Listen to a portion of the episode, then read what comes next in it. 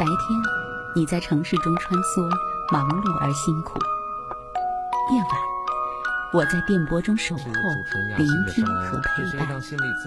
我们总是脚步匆匆，来不及收拾，这个城市每个角落就堆满了掉落的故事。我和你一起，在城市的夜色里寻找并珍藏你的悲喜。今晚，我和你。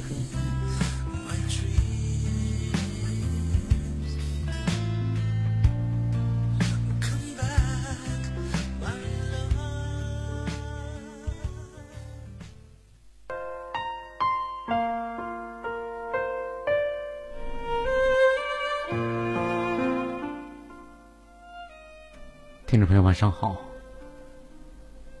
调频一百点六中波幺幺二五，武汉经济广播。夜深人静的此刻，来自主持人亚欣的问候，依然是每天晚上二十二点到二十三点，今晚我和你节目的交流现场。今天是对昨天电话个案做的拓展和延伸，依然会有这些精美的文字。还有歌曲会奉送给您。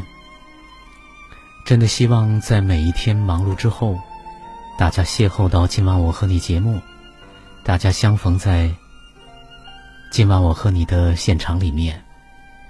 这一个小时精心挑选的文字和歌曲，能够帮助大家洗去一天的疲惫。没有听到昨天电话个案的朋友不要紧，因为我们。连续两天，一天的个案，一天做的拓展和延伸，既是相互联系，又是独立成篇的。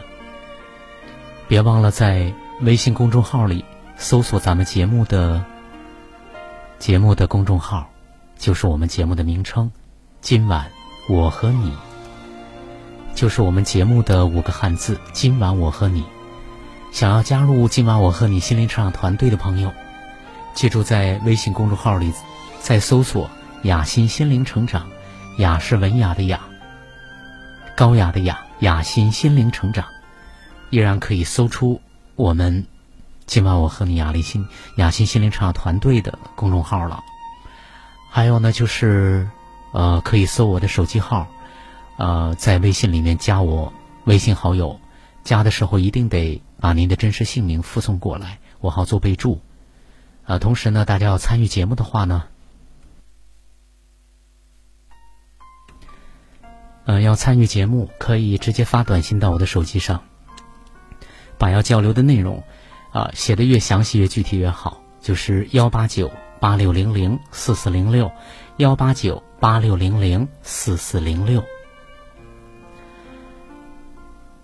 我们今天的这个文章，第一篇是来说婆媳关系的。首先是术上面的，就是我们的方法上面。就是如何解决婆媳关系紧张。不论是什么关系，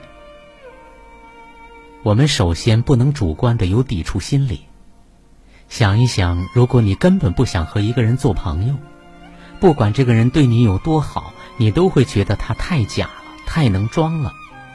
在婆媳关系里，如果其中一方带着刻板印象看另一个人，那不管另一方做出多少努力都是没用的，更何况对方可能也对你有刻板的印象，这样就变成了一个恶性的循环。客观的说，婆婆年纪毕竟大了，他们就算意识到有哪些做的不对，可能也没有办法短期内改变自己的行为，这时候就需要妻子做出改变。第一是避免升级冲突。尊重是最重要的，不要把婆婆当做你的另一个母亲，把她当做一个熟人，即使不是熟人，也至少有一个比较熟悉的关系，就像朋友、家人一样。即使你嘴里称呼她为妈妈，她也不是你的母亲。不要让她觉得你嘴上喊她妈妈，可是你心里并没有尊重她。我们喜欢你，但是我们更喜欢我们的儿子。所以会有什么问题吗？所以识别你们之间的冲突原因。婆婆攻击妻子，原因肯定是很复杂的。认真了解她行为背后的原因，而不是简单的从个人角度揣度她的行为。第二是保持距离，你不需要每一件事情都请教婆婆。有的新婚妻子担心被婆婆责备，就会把婆婆当上司似的，做点什么事儿都要提前打报告，这样会让婆婆感到不厌其烦，心想我把儿子交给你照顾，结果你什么事儿都不懂，都要来问我，那我儿子要你有什么用呢？这样妻子既无法讨好婆婆，做事还要考虑婆婆的建议，就变得束手束脚。最后一件简单的事情都做得很复杂，很累。第三，识别和回避引战的事件。在面对婆婆之前，先自己设想下有什么事件让你感到情绪翻滚。当你总结出这些事件，再想想你要用哪几种方法回避提及这些事情。这个方法可以运用于多种情况，不止在婆婆关系上。不要让情绪控制头脑。如果你发现有些事实实在是没有办法回避，那就直面这些，忠实、直白、坚决地表达你自己不喜欢谈论这些事情，但是不要用过激的语言，也不要带着情绪的色彩。当你坚决地表达自己对讨论某些事的厌恶，对方只要尊重你，就会考虑你的感受。不管你们谈论什么事情，不要因为害怕讨论某些事而退缩，也不要担心直白的表达会伤害到对方。第二步，建立边界，去定义你的底线。你应该在任何一种关系中建立自己的底线。如果你的婆婆越过了底线而没发现，你的爱人也没有意识到这个情况，并且站在你这边。那你就要学会为自己申辩，定义那些你觉得不能接受、也不能被跨越的底线。最重要的是让他们了解到你的底线，表述你的底线。你要表述清楚，这样好让你的爱人明白你是怎么处理的，而不是让他疲于奔命的不停的弥补问题。首先要和你的爱人交流。当你的爱人也没有办法让婆婆停止的时候，你再和婆婆说。如果你在很长时间里没有表达清楚你有自己的底线，你是一个成人，你的婆婆就会像教育孩子一样的教育你，不会把你的言论当回事，他们甚至会对你的行为感到不解。第三，加强边界感。有很多婆婆难缠，是因为她们被分离焦虑所困扰。建立边界感可以帮助他们。如果你不建立一个明确的边界，他们会在焦虑的促使下不断的进入你们的生活。边界感的建立往往需要以隔离为前提，所以如果可能，与公婆分开生活，别让他们有权随意进入你们的房间，为你们的小家画出清晰的边界。考虑用其他的方式去交流。婆婆毕竟是长辈，作为晚辈当面指出她的不足，会让你感到内疚，也让婆婆会感到难堪。那你可以考虑换种方式，如有必要，把她说过的话和做过的事记下来，过几天再和她讨论。关键是要保证，当你们讨论的时候，她已经从愤怒的情绪中平静下来。第三步是请求爱人的帮助。向爱人表达你的感觉，让爱人了解到他目前对待你的方式让你感到受伤。你完全有权利向爱人表达你的感觉。很多时候，丈夫会在两个女人的战争中不知所措。这时候，如果媳妇儿足够聪明，就会告诉丈夫，在事后可以如何安抚自己。丈夫此时对媳妇儿的不闻不问，不一定是不关心。而是丈夫很多时候不知道如何关心。第二是得到爱人的支持。你可以请求爱人帮助你和婆婆交流，但不是无理的要求爱人完全站在你这一边去对抗婆婆。记住不要向爱人批评婆婆，也记住不管她多爱你，她都是她的父母亲。让丈夫胖揍婆婆一顿，即使这样的事情发生，丈夫也会对媳妇儿内心怨恨的，因为毕竟，她是他妈妈。对女朋友，一个男人可能会爱一个月，对老婆会爱一年，但是对妈妈，他会爱一辈子的。所以，向你的爱人表达清楚情况，让他帮助你找出对双方都有效的解决方法。因为对于你和你爱人来说，首要的是保护你们的婚姻，保护你们的孩子和家庭。男人需要看到他的行为有成效，这方面需要女人诱导。你要让他明白，他必须为家庭做出决定。你们需要一起努力来弥补婆媳的关系。最后送给大家一句卢月老师在谈起婆媳关系时说到的话，很值得玩味。男人需要感觉到自己是有面子的，女人需要感觉到自己是被在乎的，这是婆媳问题的关键。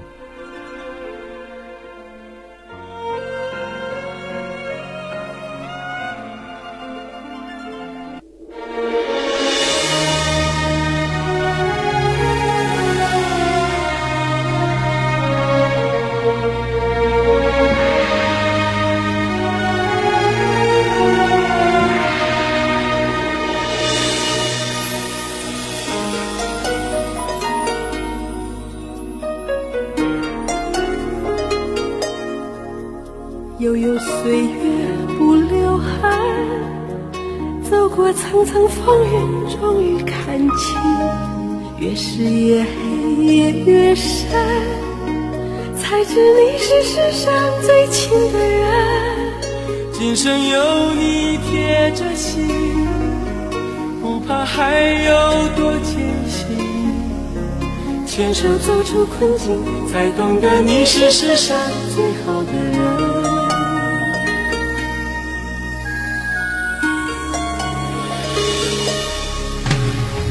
岁月。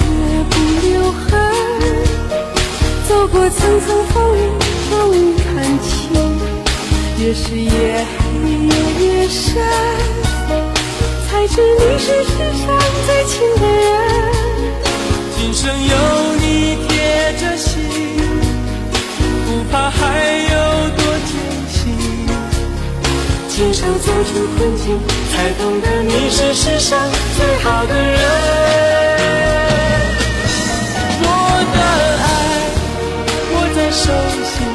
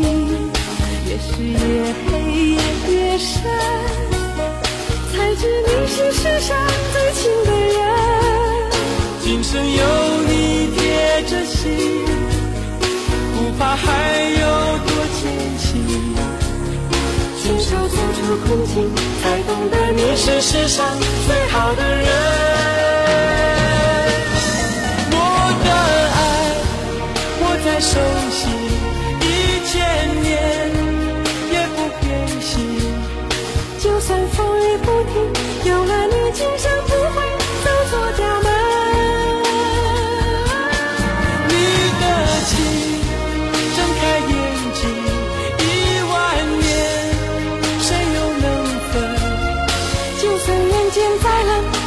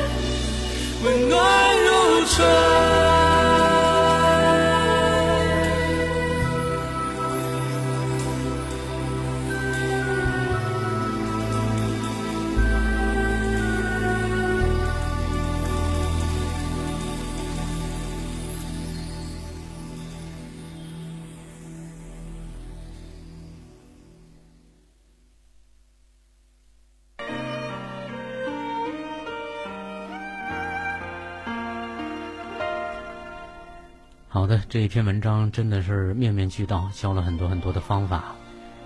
呃，这方法真的真的只能是一个路径吧，一个方向，因为要实施起来真的很困难。比如说，我拿其中的一段比如说向你的爱人表达清楚情况。什么叫表达清楚呢？我们很多时候自己都表达不清楚，也不知道自己说的是不是真正自己想要说的，对吧？呃，让他帮你们找出双方都有效的解决办法。如果丈夫真的已经跟婆婆在内心连接的更紧，他怎么会找到真的双方都很公正、平平等的有效的解决的办法呢？是很困难的。比如说，对于你和你爱人来说，首要的是保护好你们的婚姻，保护你们的孩子和家庭。当我们用开始用“保护”这个词的时候，就已经把婆婆放到对立面去了。她是一个入侵者，她是一个破坏者。当我们这样去认定的时候，我们这样的判断在内在会起作用的。那么，她也一定会在。浮现的关系里面会起作用的，呃，这个，所以我觉得，比如说像刚才这些文章，只能说方向上是没什么问题，但是真正的要去做的时候，不是这么简单的。所以来听第二篇文章，婆媳关系中，夫纵重最重要。这里依然是武汉经济广播，今晚我和你依然是主持人亚欣，在婆媳关系中。夫最重要。婆媳关系这词语中明明只提到两个人物，婆婆和媳妇儿，但在这个最微妙的关系中，有着一个很至关重要的第三人——丈夫。所以，婆媳关系其实是一个微妙的三角关系。除了亲密关系之外，世界上所有的事物中，三角关系是最稳定的关系。那丈夫在其中要扮演怎样的角色呢？第一是理解三角关系的原因，丈夫的双重角色就是儿子和丈夫。在一个原生家庭里面，由父母和孩子组成，孩子与父母紧密的联系在一起，很多时候母亲与孩子有很深的连接，这种连接有情感上的，也有实质帮助上的，孩子也是很自然而然享受这样的照顾呵护。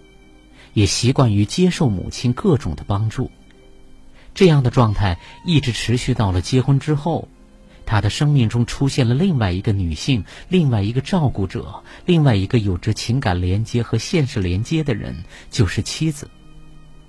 照理来说，丈夫可能会变得更幸福，因为多了一个关心和照顾他的人，但是现实往往不是这样，因为这两个重要的女人往往有着不同的观念和想法。该听谁的呢？丈夫卡在双重的角色中，是作为儿子听母亲帮母亲，还是作为丈夫听妻子帮妻子呢？似乎丈夫无论做出怎样的选择，都会被指责的。如果丈夫帮妻子，则可能背负不孝顺的黑锅；如果帮母亲，则可能背负没有情感的黑锅；如果谁都不帮，则可能背负对家庭没有责任感、不管不问的这些黑锅。所以在解决这个问题之前，我们需要破除身上的这些黑锅。在家庭治疗的理论中，家庭是存在内在结构的。模糊了。子女们成家后会有自己的新的家庭系统，从为人子女到为人丈夫、妻子、父母。会从从前的原生家庭分离出来，但如果不能很好的分离，比如丈夫继续把原本属于原生家庭中儿子的角色看得比自己在核心家庭中丈夫或者父亲的角色更重要，那矛盾就会比较大了。所以在每个系统里面，夫妻系统是最重要的。所以当丈夫处于双重角色的时候，其实作为夫妻系统的角色是更为重要的角色，保护新家庭的角色也是相对更重要的。丈夫怎么做才能更好呢？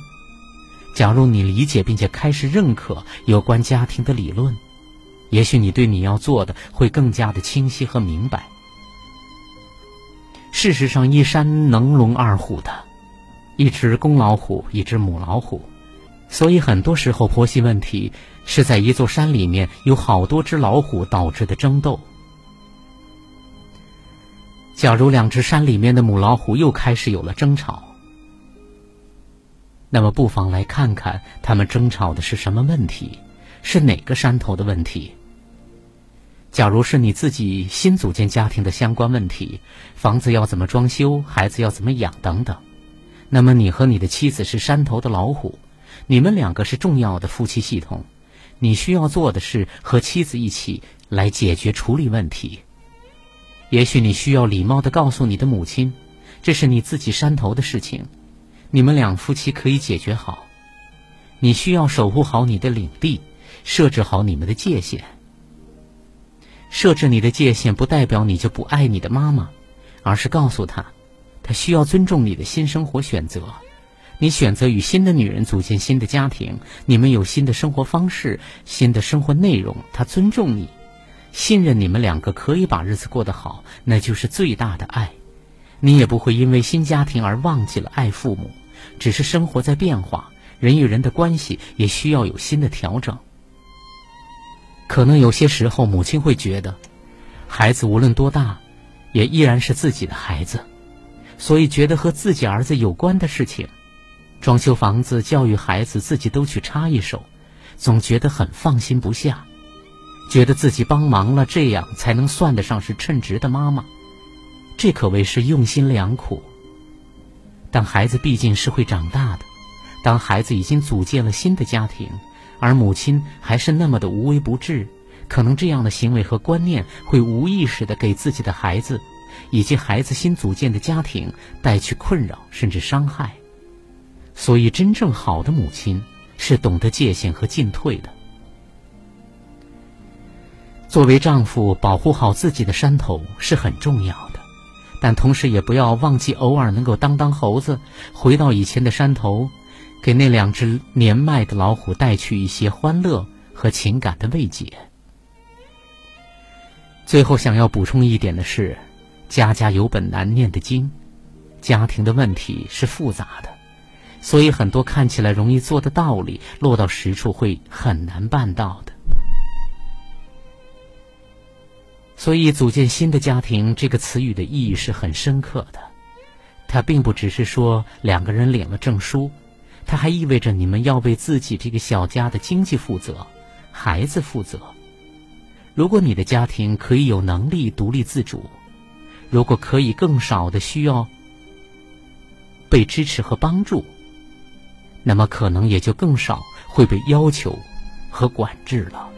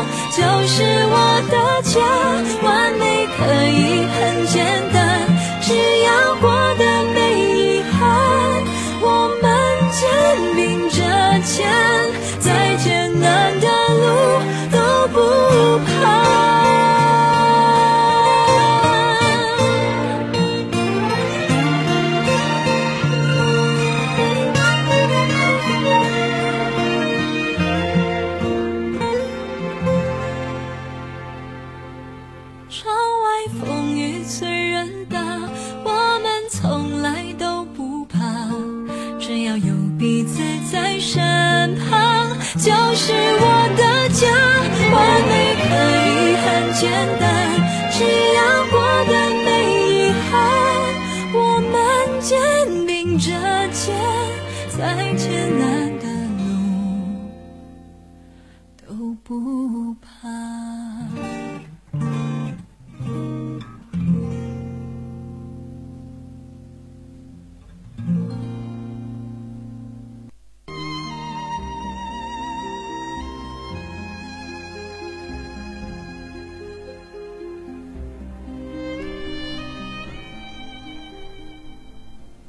汉经济广播调频一百点六中波幺幺二五，每天晚上二十二点到二十三点，今晚我和你节目，今天依然是主持人亚欣带给大家的，对昨天电话的个案做的拓展和延伸。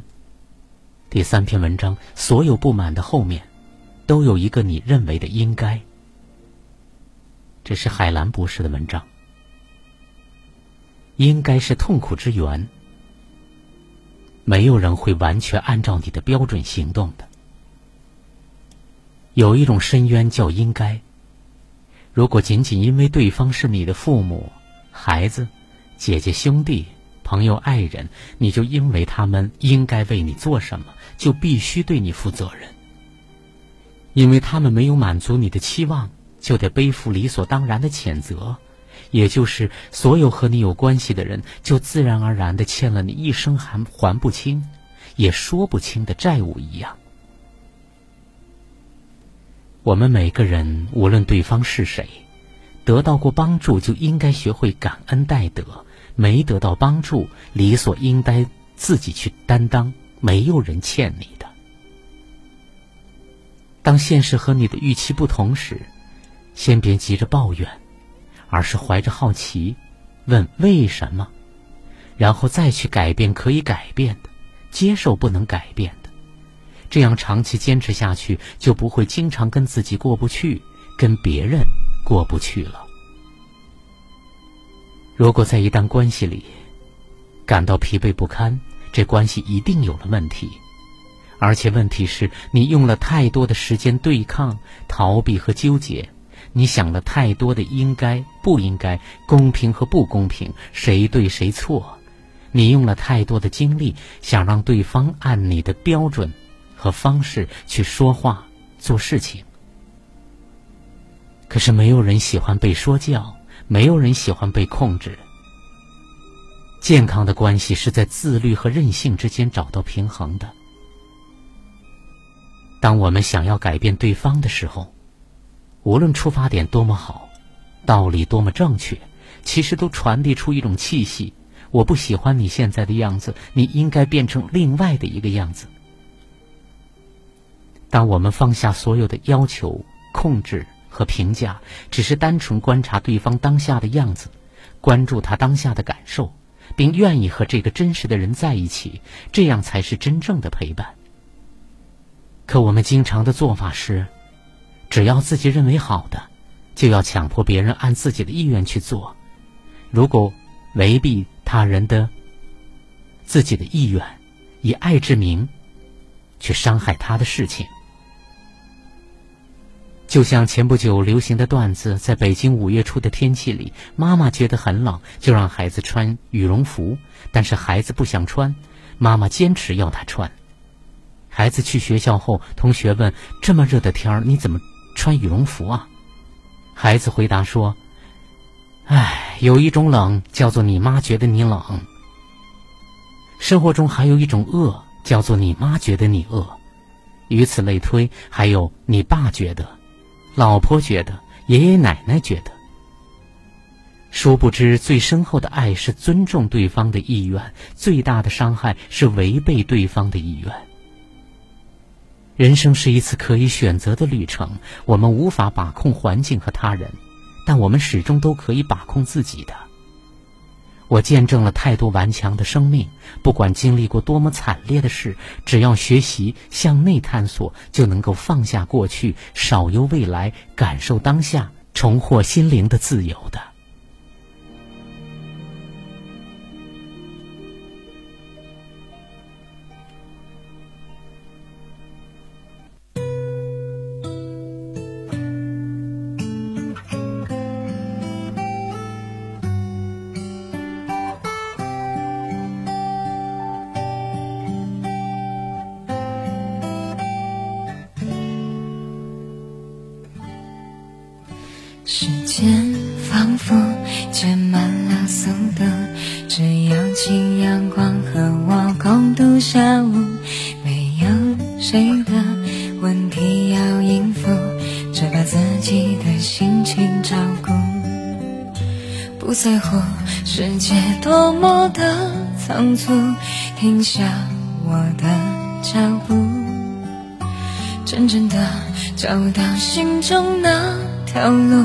方向才会清楚。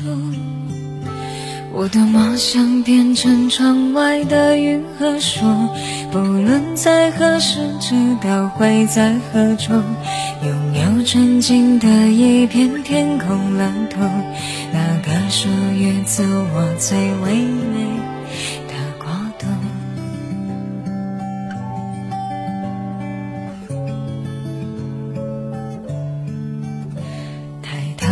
享受微风的吹拂，多完美这样一个自由的孤独。微笑再不用来充当掩护，快乐是从内心的领悟。不需要跟从忙碌的追逐，停下我的脚步，真正的找到心中那条路，未来再不盲目。我多么想变成窗外的云和树，不论在何时，知道会在何处。拥有纯净的一片天空蓝图，那个属于自我最唯美的国度。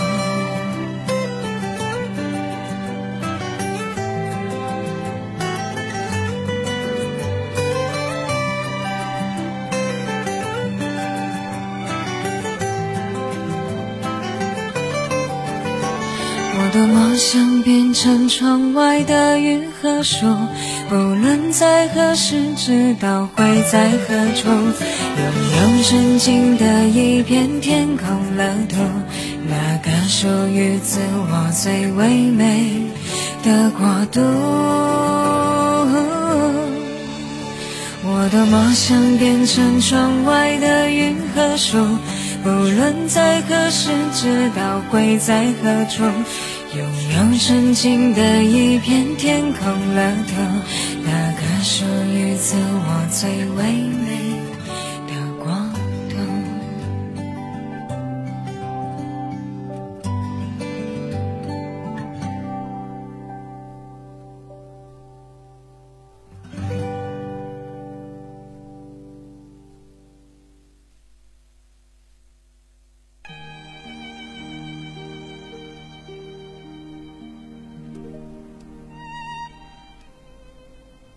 调频一百点六，中波幺幺二五，武汉经济广播，继续为大家送出第四篇文章。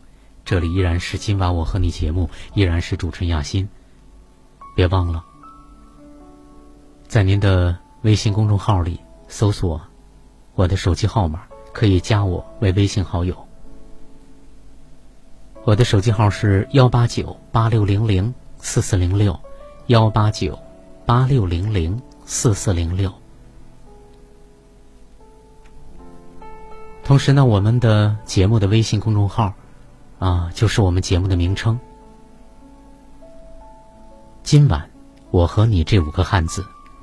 同时关注我们亲密关系的经营，想要提升我们婚姻、伴侣、亲子、职场这个质量的朋友，可以加入我们的雅欣心灵成长团队。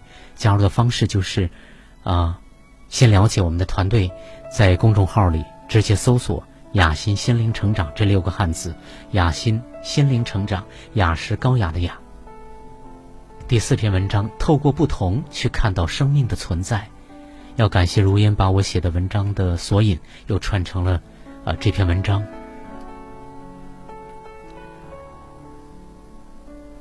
两个无论是青梅竹马还是素昧平生的人结成夫妻，组成家庭，在一个屋檐下生活，在一个锅里吃饭，就会惊讶的发现，原来世界上还有人是这样的习惯：炒菜会先放盐，难道不应该是起锅前再放盐吗？上卫生间居然不关门，这难道不该是起码的修养吗？诸如此类令人咋舌，怎么会有这样的人？来自不同的原生家庭带来的诸多不同，就成了将关系迅速带入权力争夺期的一股力量，自己和伴侣、配偶及其原生家庭对抗的最直接、最原始的力量。我们对于不同，总是习惯性去下判断。而且是封闭式的判断，凡是和自己不一样的，基本是排斥、抗拒和否定，或者打压、控制和改造。我的是对的，是好的；对方是不对的，不好的。炒菜在起锅前放盐有益于健康，是好的，是对的，所以你要改。上卫生间要关门，这是起码的修养，是好的，是对的，所以你要改。但是在对方看来，炒菜先放盐，菜才会入味。应该是你改才对，在自己家里又没有外人，关不关门有什么要紧？小题大做，揪着不放，显得你比我更有修养吗？去你的吧！于是，这个不同的功课总是不断的在我们的生活中，用种种不舒服的方式来呈现于我们。当我们总觉得这个不舒服是对方的不同造成的，我们不要不舒服。人生苦短，要及时享乐，不是吗？却不知人生其实是来做功课的，而不是来享受的。享受这个词对于生命本身实在是太轻飘，它真的只是一针迷幻剂。很多人就此迷失，总在寻求可以带给自己舒服、享乐的人和环境。不同带给我们的不舒服，需要我们去敞开和接纳。并从中去学习如何去真的看到不同下面的那一个个生命是怎样的来，怎样的被打磨成呈现在我们面前的样态的。一个人呈现于我们眼前的不同，不仅仅是一个人表面那一点点的呈现，那部分只是最表层的浮现而已。但是那不只是我们看到的最表面的单一的呈现。那是他那个年代，那个独有的家庭，那个属于他的成长经历，那个属于他自己走过的日子，那个属于他本人而不是任何其他人的时光，一点点被打磨造就出来的红尘自己，那个不同，就是厚重而立体，沉甸甸而整体的存在的。比如一个媳妇儿嫁到一个家里，就会发现自己的婆婆特别的小气。甚至会听村里人都议论自己的婆婆是全村最节俭的，媳妇儿可能只是看到了婆婆的小气，村里人的议论更是为媳妇儿的判断提供了佐证。你看，连你村里的人都这么说，可见她就是一个小气的婆婆，却没有看到，在她嫁到丈夫家里之前的几十年，这个婆婆就一直这么节俭的生活。婆婆的小气不是因为这个媳妇儿的到来。更不是针对这个媳妇儿的，这种节俭或者小气的呈现，分明已经在告诉我们，这个婆婆的童年、少年、青年，婆婆的原生家庭，婆婆的成长经历，以及婆婆公公结婚之后，这个从自己的原生家庭和成长经历所带来的过度节俭的特质，所导致的和公公之间的冲突，婆家以及村里人的不理解等等。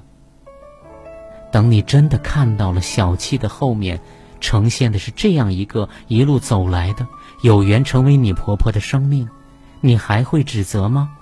还会对抗吗？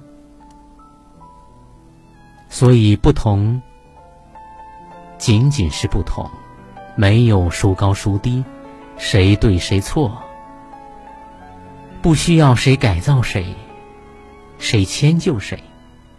不同真的是让我们来学习和看到，有和自己完全不一样的生命样态，和自己完全不一样的模式，完全不一样的观念，完全不一样的需求的生命。于是，不同就此就真的是帮助我们看到彼此生命的路径的。不同带给我们的痛苦，在于我们固守自己的狭隘。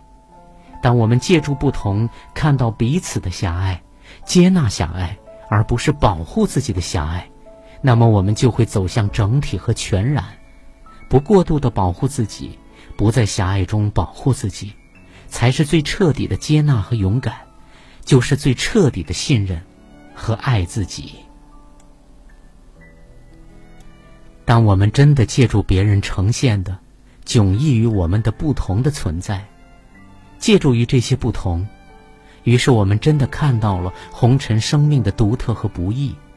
于是我们连接到我们心底一直都存在的慈悲、接纳和懂得。那些不同就将我们带入到红尘生命里的爱的层面，将我们自己带入慈悲的爱的生命本源那里。于是我们就拥有了不同带给我们的最大的礼物。与外。是爱的连接，与内是将红尘自己带回生命的本源那里的。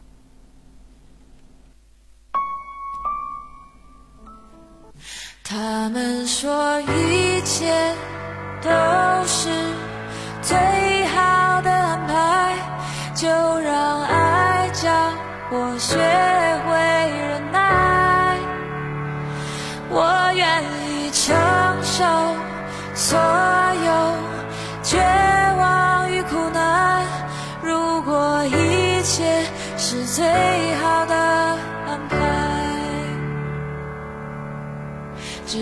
Happy.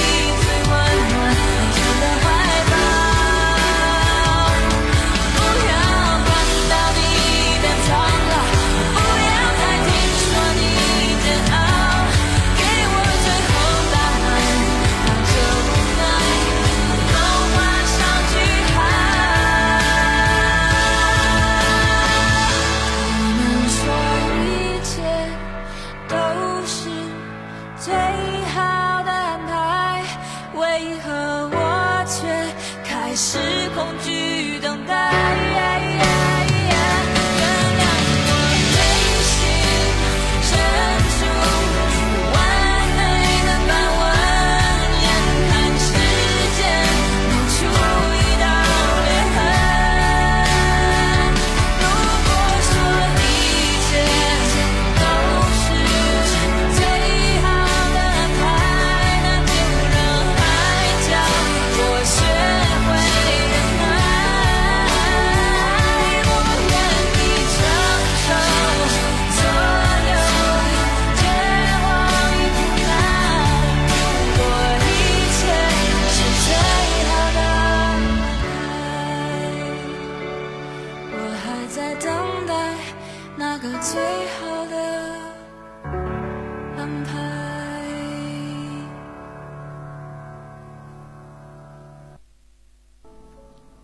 看看时间，今天的节目到这儿已经进入了尾声阶段。主持人亚欣在武汉，感谢您的收听与陪伴。接下来是另外的武汉经济广播的精彩的节目，不要错过，不要离开。